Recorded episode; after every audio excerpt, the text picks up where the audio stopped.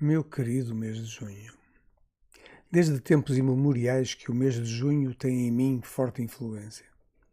Desde logo, por nele ter o dia do meu santo popular preferido, o São João.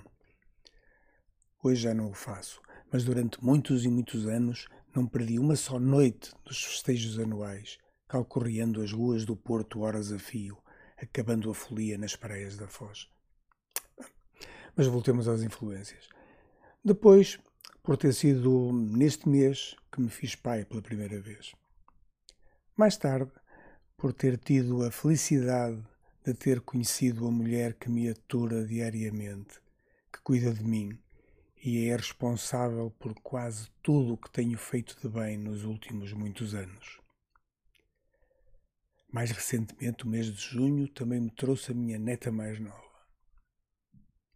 Nada mais houvesse digno de registro neste mês, e já estes factos seriam mais do que suficientes para que tivesse por ele um carinho muito especial. Mas há mais.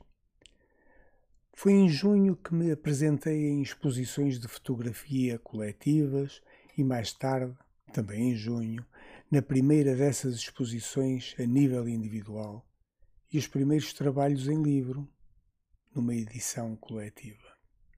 Foi em junho que, na apresentação do meu livro de contos, ouvi um dos maiores elogios de que me lembro. Foi em junho que fui entrevistado pela primeira vez numa rádio. E foi em junho que comecei a trabalhar num livro que escrevi em parceria com dois escritores de nomeada sobre a estação de comboios de Campanhã.